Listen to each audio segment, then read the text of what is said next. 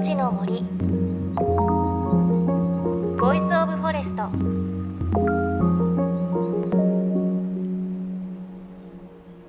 おはようございます。高橋真理恵です。JFN38 局を結んでお送りします。命の森 Voice of Forest。さあ5月に入りましたね。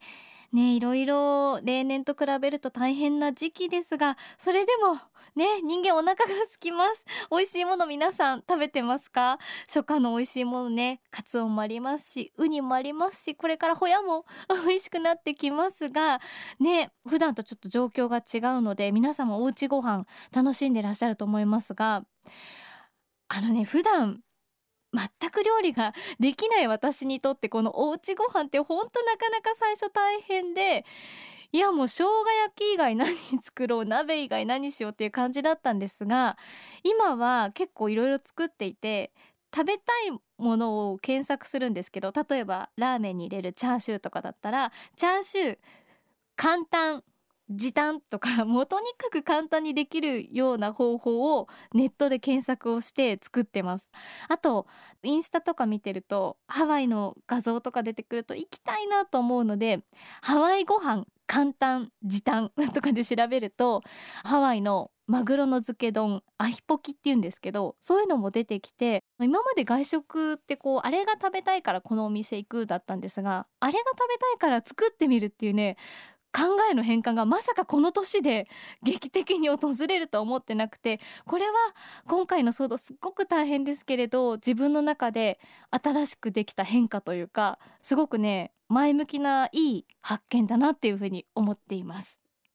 さあ今週もですね先週に引き続きです。植物たちの力を借りて一緒に元気に楽しく過ごしていきましょう。お話を伺うのは江南大学特別客員教授で農学者の田中治さんです。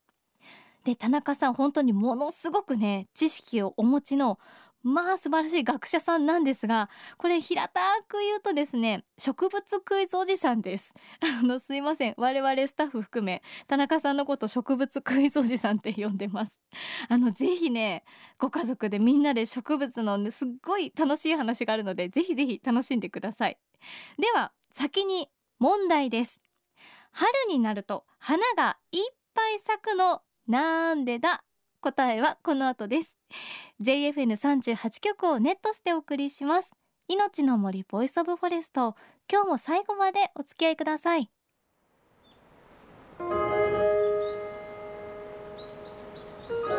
命の森。 Voice of Forest。命の森 Voice of Forest。今日は先週に引き続き甲南大学特別客員教授で農学者の田中修さんです。田中さん今日もよろしくお願いします、はい、よろしくお願いします。さあ植物に関するいろいろな疑問に答えてくれる田中先生なんですが実は去年本を出されていてその題名が、はい、植物の生きる仕組みにまつわる66題ということで、はい。はい、これはどういった本になってますか？これはねいろんな疑問に思われる植物の現象を植物ってちゃんとその現象を表すためには仕組みっていうのを持ってるんですね。ええ、でその仕組み口理解してほしいっていう意味であの出した本です。へえ、はい、じゃあそれをちょっとこうクイズ形式になってる感じ？はいはい、えそうなんです。クイズ形式でまああの3択か4択の答えにはしてますけども、それをきっかけにもう少し深く知ってもらったらもっと植物に興味持ってもらえるかなと思ってます。へはい、じゃあ早速ですね、はい、その植物をめぐるクイズいろいろ出していただいてもいいですか？もちろんいいですよ。じゃあ、ぜひぜひお願いします。はい、その春ですからね今、あの春にたくさんの花が咲きますよね。はい、草花いっぱい咲いてきますね。うん、でなんで春にそんな多くの草花が咲くんですかっていうのを、はい、あのもうこれの本の一番にあると思います。ええ三択も言いましょうか？三択お願いします。しかも以前も私これ聞いた気がしてまた忘れちゃったのかなっていうドキドキするんですけど お願いします。いいですね。はい、一つはね、蜂や蝶々などの虫が活動を始めるから。うん、が二つ目 B が暑い夏が近づいているから。うん、で選択肢の C が寒い冬が過ぎたから、うん、この3つの中から選んでください。いやこれ私絶対前回も聞いて えっと春に花が咲くのは、はい、え虫たちが動くから。なぜなら、はい、虫たちが花粉を運んだりする、はい、先生どうですか？あまああの現象的にはね、ええ、花咲いたら虫が運んでくれて、種でけて、自分たちも生きていけるっていうんで、うん、それもまあ答えとしてちょっとぐらいはあの無理に言えば当たってるかなと思うんですけどね。でも本当に植物が花を咲かすっていう目的は種を作るんですね。うん、で、はい、なんで春に種を作るの？っていう質問に変わるはずなんです。うん、種っていうのはいろんな不都合な環境を耐え忍ぶ力を持ってる。で春に花咲かす植物っていうのは間違いなく夏に草花全部枯れるんですね。ええ、で種に姿を変えてるんです。え、で種やと夏の暑さをしのげるんですね。はい、だから春に花を咲かせる草花は夏の暑さに弱いからだからもうすぐ夏が近づいてきてるなと思ったら、早く花を咲かせて種になってそしてあしのいでいくんです。でねそれ分かってもらったらね、うん、本当はもっと難しい問題が次にあるんですよ。はい、それは春の間に暑い夏が来るから種作ってるって説明してるんですね。はい。どうしてそんな植物がもうすぐ暑い夏が来るなんていうことを春の間に知ってんのっていうのが次に来る大きな質問なんです。確かに。ちょうどこのクイズにもそうなってます。ええ、あじゃあ先生出題を お願いします。はい。じゃあいきますね。はい、あの春に花咲く草花は何を目印に春の訪れを知るのでしょうかっていうやつです。はい、A 蜂や蝶々などの虫が活動を始めることで知る。B 暖かくなってくることで知る。うん、C、うん、昼が長くなり夜が短くなってくることで知る。絶対虫じゃないと思うんですよ 多分、はい、植物は頭がいいから、はい、日光の時間でわかるんじゃないですか？じ長くなったり短くなったりっていうのを感じたから C はいその通りです。やった。C ピンポンですね。嬉しい。はい C なんです。ええええ。はい。でそれはねまあ温度やからっていうも浮かばれるかもわからんけども、うん、その温度はね来ることがあるんですね年によって、はい、なんや暖冬や言うてものすごい暖かかって。今年もそうです、ね、そんな時に、え。あの春が来た思ってたらえらいことになるんで咲かしたら、うんうん、だから長いこと植物は生き抜いてきてる過程で絶対季節の訪れを狂わさないもん、うん、それは昼の長さ夜の長さの変化っていうのは狂わないんですね。うんうん。で昼と夜って今あの言ってるけども、はい、もう本当は夜って分かってるんです。実は昼の長さじゃなくて夜の長さを植物って感じてるんです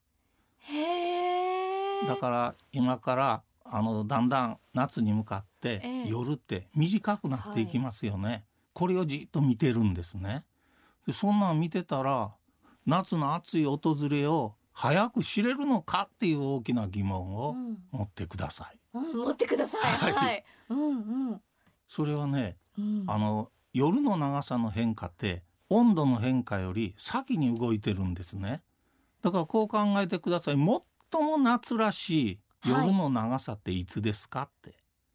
夏至。夏至の日、はい、いつですか？夏至。6月の下旬ですよね。ええ、それに対して最も暑いのいつですかってこれは夏ですよねそう8月とかですよねそうです、うん、2ヶ月ここで差ありましたよね、はいはい、この2ヶ月の差がずっと続いてるんですねだから植物は夜の長さを測ってたら、うん、気温の変化が2ヶ月後に起こってくるっていうことを知ってて春どんどん夜があの短くなってくると、えー、もうすぐ暑い夏が来るなって。これねあの夏で分かりにくかったらね冬やったらもっとすぐ分かります。例えば秋にもキクやコスモスとかいっぱいたくさんの花咲かしますね。うん、もう復習になるけどもなんで秋に多くの植物が花咲かすんですか、うん、冬を種で越すためですね。そうです、うん、寒さに寒さに弱い植物、その通りなんですよ、っていうことはキクやコスモスは秋の間に、もうすぐ寒い冬が来るっていうことを知ってるっていうことになりますね。そうです、ね、その知ってんのかって。はい。答えは知ってますですよね、うん。うん、はい。どうして知るんですかって夜の時間で測ってるってことですね。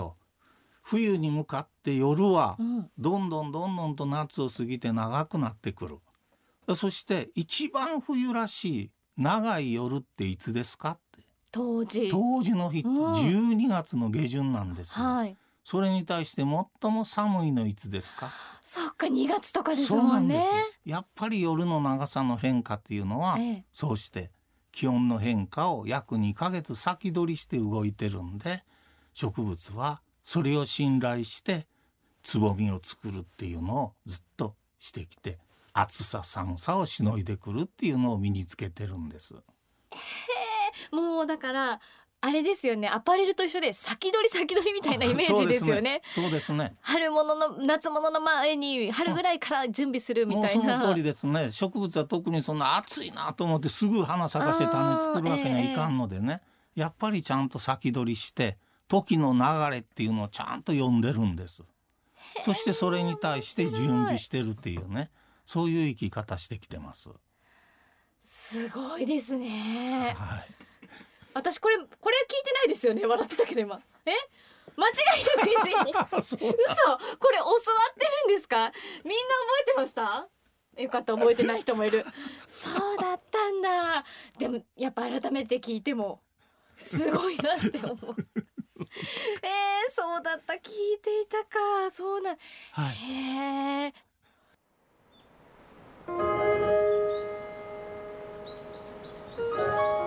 の森。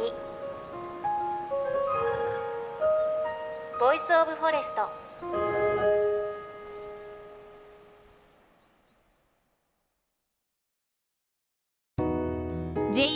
38局では東日本大震災で被災した沿岸部や全国の震災による津波被害が予測される地域に津波から命を守る森の防潮堤を作る鎮守の森のプロジェクトを支援する募金を受け付けています。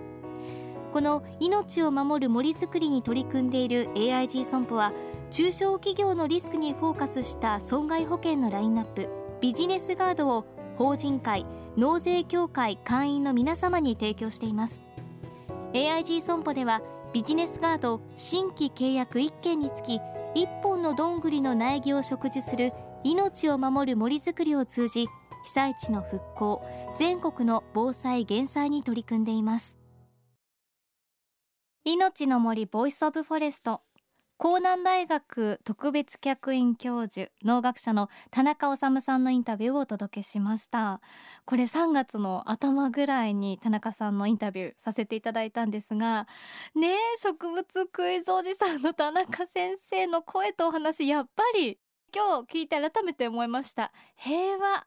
癒される。こんな時期だからこそ植物の話聞きたいななんて思いましたがでもすごくないですか？植物って夜の長さがわかるそうでそれでこう先取り先取りして準備をしていくっていうお話でしたが人間よりはるかに季節のことをまあ当たり前だけど分かってるなという感じがしました。今ねちょうど学校がお休みで聞いてるお子さんたちもいるかもしれないんでちょっと勉強になりますが田中先生のお話でいくと今花を咲かせている植物はえーと、夏暑いのが苦手だから種で過ごすために花を咲かせて種を作る準備をしているってことなんですよね。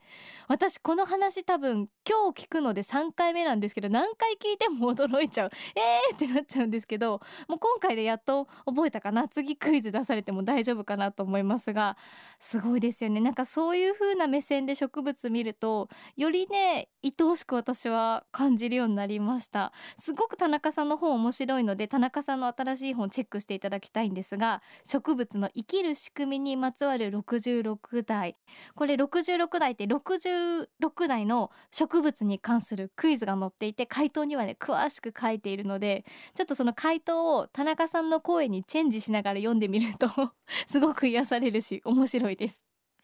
さあそして植物はすごいの。著者農学博士の田中修さん。来週もクイズを 出していただきますので皆さんまた一緒に楽しい時間を過ごしましょう。そして番組ではあなたの身近な森についてメッセージお待ちしています。メッセージは番組ウェブサイトからお寄せください。命の森 Voice of Forest。お相手は高橋真理恵でした。この番組は AIG 損保の協力でお送りしました。命の森の木の森。ボイスオブフォレスト。